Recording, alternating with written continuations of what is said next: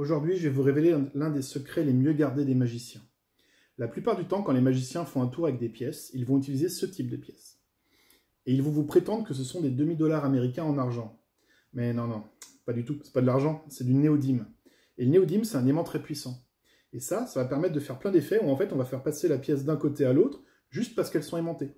Il suffit juste que je lâche d'un côté et hop, automatiquement, les pièces vont venir se coller ensemble grâce au néodyme. Voilà.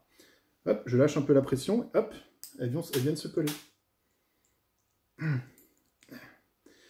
Et euh, alors, bien sûr, il y a une astuce pour que tout ça s'arrête. Il suffit de souffler dessus. Voilà, c'est fini. Il n'y a plus d'aimant.